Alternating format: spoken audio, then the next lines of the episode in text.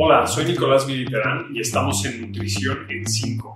Y hoy les voy a platicar del arroz. ¿Engorda o no engorda? Acompáñenme. Gracias a Fuga de Cerebros por patrocinar este programa. No se les olvide suscribirse, darnos like y dejarnos todos sus comentarios. Arroz. ¿Qué es el arroz? El arroz es la semilla de una planta, pero no por eso es considerado como verdura, así que no se confíe. El arroz no contiene gluten, entonces puede ser que te inflame menos a un pan. Entonces eso es un dato importante. A ver, y en, y en algo que considero importantísimo, el arroz es básico.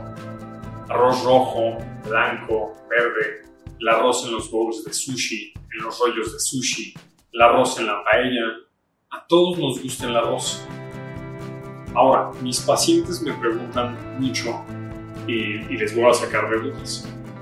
¿Qué, ¿Qué sería mejor? ¿Comer arroz, comer tortillas, comer pan, comer pasta? Entonces, de entrada yo les diría que el que ustedes prefieran. Acuérdense, siempre va a valer la pena escoger uno. Si sienten que acaban de comer y se sienten muy inflamados, primero, siempre cuiden las cantidades de carbohidratos y, como les decía anteriormente, es muy probable que el arroz no los inflame y o que la tortilla no los inflame. Tanto el pan como las pastas los pueden inflamar más. También me preguntan mucho, ¿preferir arroz integral, arroz al vapor o arroz normal? La verdad es que sería mejor integral, pero no es indispensable. Si comieron con algo de proteína y verdura, la verdura ya va a traer algo de fibra y eso también les va a ayudar. Les digo si el arroz eh, no fuera integral. Oigan, ¿y a quién no le gusta el arroz con plátanos fritos y el arroz con huevo? La verdad es que de escoger alguno de las dos, váyanse con arroz con huevo, porque con plátano frito les va a aportar más carbohidratos. La porción sugerida de arroz es media taza cocida. Si comen un poquito más, acuérdense, no se pasen de listos. Si hacen mucho ejercicio, no pueden comer todo el arroz que quieran.